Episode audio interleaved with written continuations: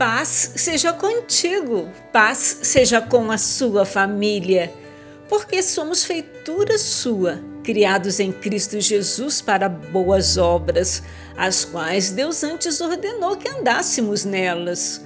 Efésios capítulo 2, versículo 10. Bem antes do sangue derramado por seu filho, Deus conhecia seus filhos e seus caminhos. Pelo sacrifício de Jesus Cristo, seus filhos foram recriados e renovados nas promessas do Pai.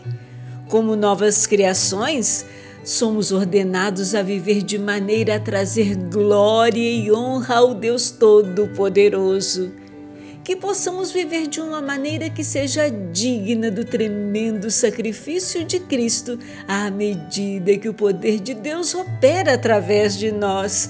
Aleluias!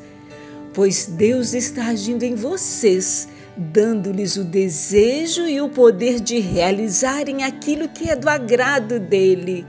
Filipenses capítulo 2, versículo 13. Você tem obedecido às ordenanças de Deus? Ele te ama.